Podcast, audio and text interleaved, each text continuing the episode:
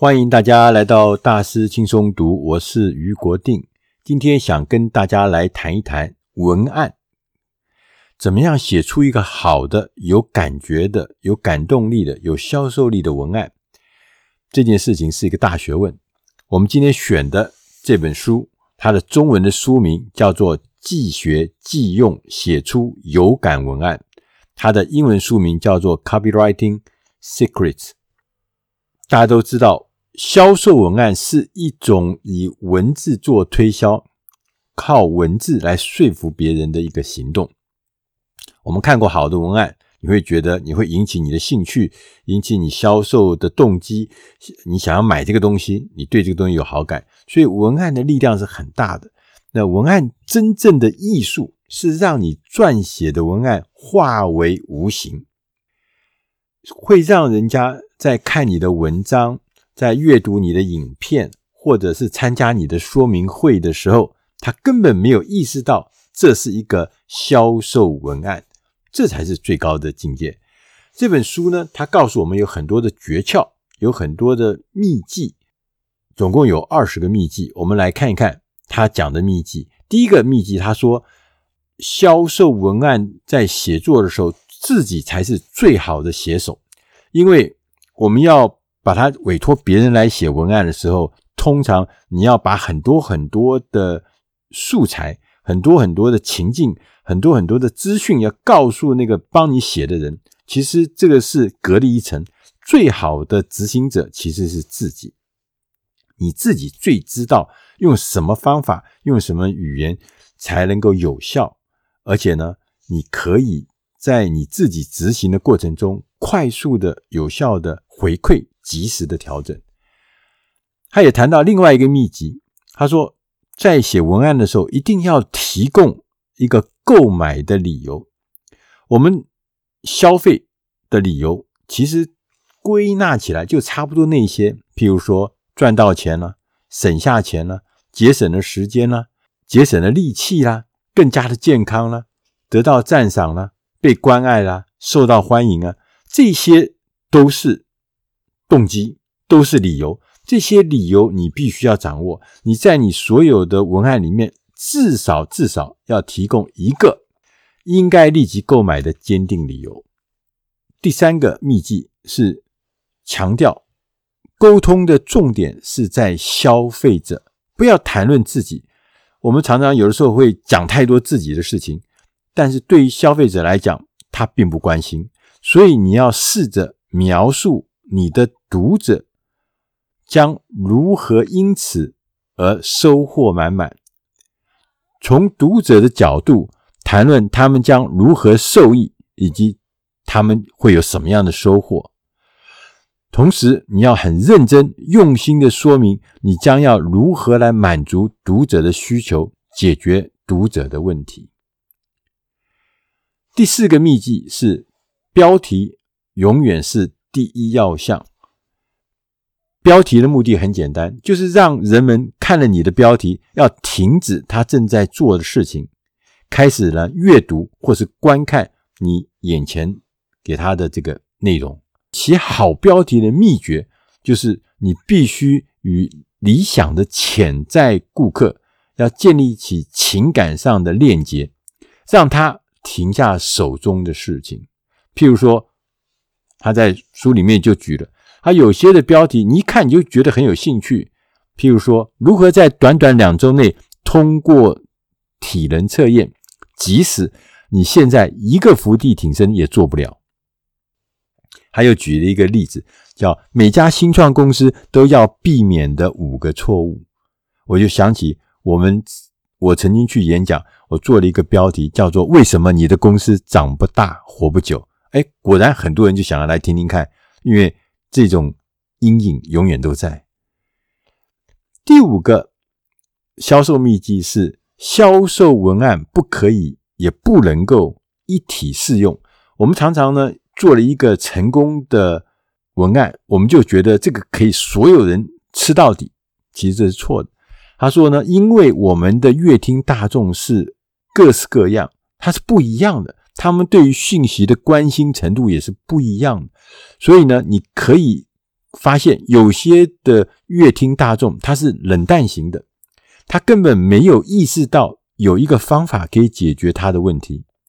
对于这种冷淡型的阅听大众，你必须要把沟通的重点放在他们的问题上面，因为他没有意志，他的问题要怎么解决？第二种呢，就我们称之为温暖型的这群人呢，正在寻找问题的解决方案，但是呢，他不认识你，所以你沟通的重点必须要做自我介绍，并且要凸显你自己跟别人提供的解决方案有什么差异。第三种当然就最好的，就火热型，他已经非常了解你，他也知道你提供的价值，他只等待你提供一个好的购买的途径，他很快就愿意进行购买。所以不同的类型、不同的情境的观众，你必须要量身定制不同的讯息，才能够发生作用。千万不要想一体通用。第六个秘籍呢，他也谈到，他说。你要知道你到底卖的是什么。我们每一个人，我们是会根据自己的情感而做购买的行为，然后呢，等东西买了以后，我们才用逻辑将购买行为合理化。任何的行动有两个主要的情感动机，一个是恐惧，另外一个是渴望。所以呢，你。必须要深入的、用心的研究顾客购买的理由，这样子你才能够增强这种情感的链接的文案。作者也特别讲到一个秘籍，是说你需要设定顾客化身，什么意思呢？就是我们常常会讲说，你的潜在客户、你的理想客户是谁？说二十五岁到三十四岁，大学毕业。呃，可能是男生，可能是女生，呃，收入多少，什么什么，其实那就是一个模糊的概念。它其实你要想，你要练习，一定要设定一个顾客的化身，就是很明确的，就是一个人，那个人就清清楚楚，二十九岁，什么大学毕业，在什么地方工作。因为你设定了一个顾客化身，就代表你设定了一个理想顾客的形貌。这样子，你跟他沟通的时候，你的文案内容才会具体，而且准确，不会笼统。我们那种概念式的顾客设定是不行的。后面他也谈到，他说我们要了解销售是有公式、是有流程的，你必须要掌握三大销售的公式。第一个是你要了解销售。要有三个过程，一个叫做定义，第二个叫做煽动，第三个叫解决。什么意思呢？他说你要先固定定义你顾客所面临的困难或者挑战，他的困难挑战在哪里？你要先把它讲清楚，界定清楚，要把它固定，要把它凝结，然后把那个情况说得很糟、很可怕，就煽动他。大家可能有看过什么卖卖药的广告。他讲说腰酸背痛，就是讲每个人都会腰酸背痛，但是他跟你讲，我的腰酸背痛背后是代表很可怕、很可怕的十个大的病症，会影响你一生的，煽动你。接着告诉你，我用我的方法可以解决你的腰酸背痛。这就是一个销售的过程跟方法。同时，你要强调，你要对客户释放正面的讯息。三大好处，第一好处是什么什么？第二好处是什么什么？第三好处是什么？然后接着你要呼吁他，你一个行动，你只要行动，你就可以得到那个成效，你可以得到那个好处。所以这个时候呢，在讲好处的时候，你要非常用心的去沟通成效，让他引起那个成效的渴望啊！这个太棒，我只要吃了你简单的什么什么东西，我就可以得到什么什么东西，他就觉得很开心。第三个部分呢，是要把这个过程之前、之后跟桥接这三个过程呢，要讲清楚。什么意思呢？就是说你要生动的描述目前你的状态，你腰酸背痛吗？是不是？哎呀，你常常怎么样？怎么样？怎么样？怎么样？怎么样？讲讲清楚。接着要让客户想象，如果你没有腰酸背痛，你会进入一个什么状态？会多么诱人，那个很开心的，又重回到你以前年轻的时候那么样子的生龙活虎。然后你要提供一个最佳的途径，你只要简单的买我的什么东西，你就可以免除什么什么什么什么。这个就是之前、之后跟桥接的概念。这三种大的这个公式呢，必须要在你的文案里面。要渗入，而且呢，它可以让我们每一个人历经心理跟情感的历程，促使他们购买你的商品，促使他们购买你的服务。这样子的过程，其实已经在各个市场中大家是广泛使用，所以你应该也可以适用。作者 Tim 呢，他也特别有讲到，他说我们要发展一个让顾客。渴求的要诀，在这里面他也讲了几个秘籍。他说，第一个，你要令客户感到口渴，这样子你卖的饮料自然会热卖。所以，故事是销售的关键，故事能够让人家感到口渴。但是你别忘了，你还要告诉人们去哪里买饮料，这个有方法的。你可以利用赠品。免费送人家一些有价值的东西，自然也可以引导人家进行购买。你要说明该怎么做，为什么他应该这样做，讲清楚他所需要的产品跟他所需要的服务是什么，让他明白。第三个，你要教导他所有使用的步骤，引导他购买你的产品或是你的服务。最后要教导他。如果是手动的或其他那种费力的做事方法，让他知道我们卖给你的是省力的工作、省力的工具，这些工具对你是有效的。如果当你的销售文案或是方案业绩不好的时候，你要懂得另外一个秘技，叫做帮猪涂口红，帮那个肥大的猪涂上口红，让它变美。意思就是说，你必须要试着让这些销售成绩不好的文案涂一点口红。口红的意思就是你要检查各个细节，譬如说，你要检查你的标题是不是清楚的说明至少一项以上的巨大好处，你的销售方案是否是明确有力的，而且呢，告诉人家你在什么时候，在什么地方。可以取得这样有利的服务，你是否已经提供了立刻购买的明确理由？同时，你对于未来的情境是不是已经讲得非常清楚，能够促进销售？你的文案是否有用到这个恐惧、渴望、好奇、满足这些情感驱动力？你是否有利用价格让他觉得占便宜？让他觉得应该立即采取行动。你是否在你的文案里面附有图表，让他们提高情感层次及专业度？这些检查你就是口红。你如果一个个检查，你会发现，你其实原来那个销售成绩不好的是他有些东西没做到。最后呢，他也讲到，他说推销是要无形的，hard sell 很用力的叫卖，厉害的。让人家压迫感很强的，其实不一定是好方法。你要练习怎么样塑造隐形推手。那隐形推手的方法很多，其中一个他说，你就是可以叫做推销于无形，就是说你在你的销售文案中刊入一个隐形推手，可能只是一个顺道一提的概念，就可以成功的刊入了我们讲的隐形推手。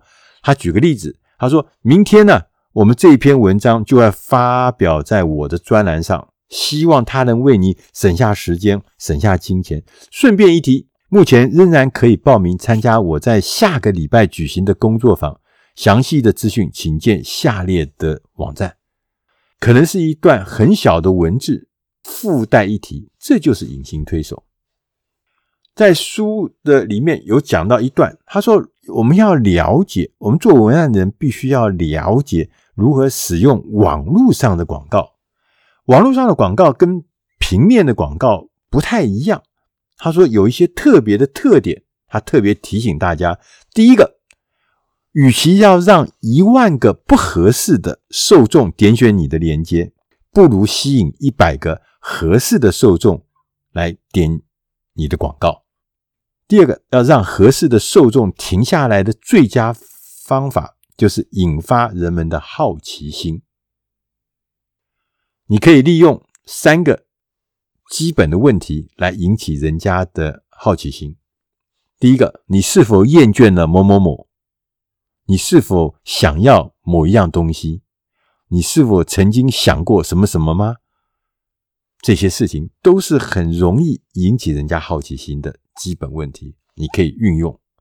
第四个呢，在网络的广告上面呢，你必须要注意，过去我们吸引人们走到商店里面来，用的是 AIDA 四个动作：第一个注意，第二个兴趣，第三个渴望，第四个行动。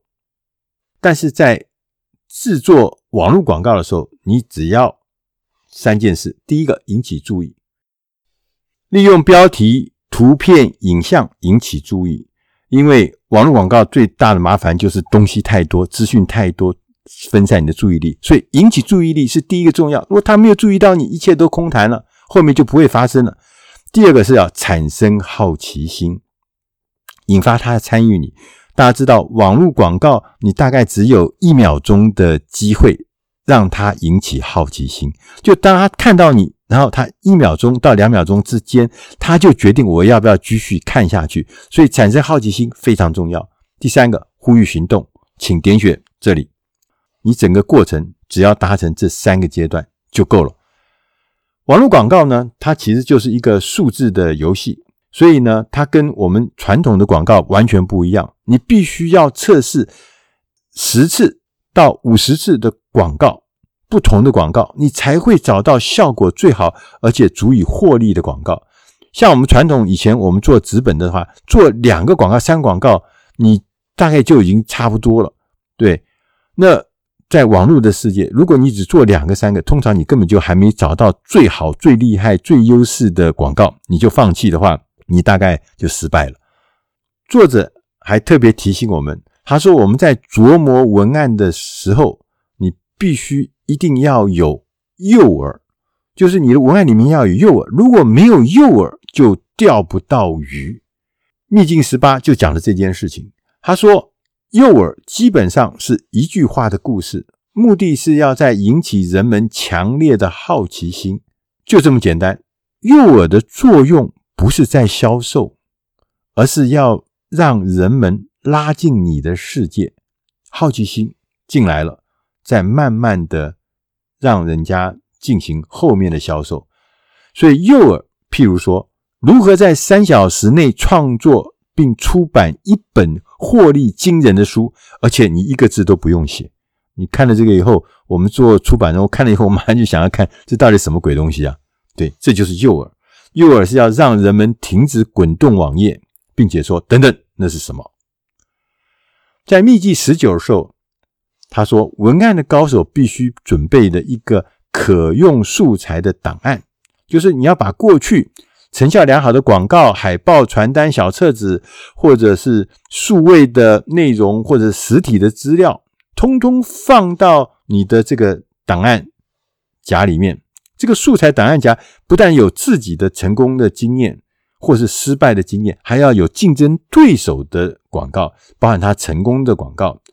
这些东西都是你寻找灵感跟新鲜方法的一个重要的宝库，你必须要有，你才可以随时随地很方便的从这个可用素材档案中获得想法跟灵感。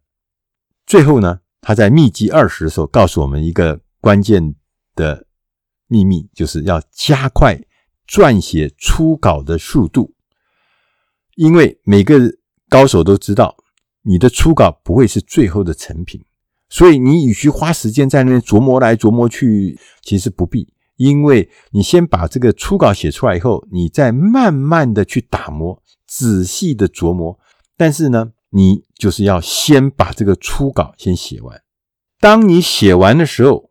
你才回过头来想一想，检查一下你的讯息在不同的网络浏览器中显示的方法是不是对的，是不是合适？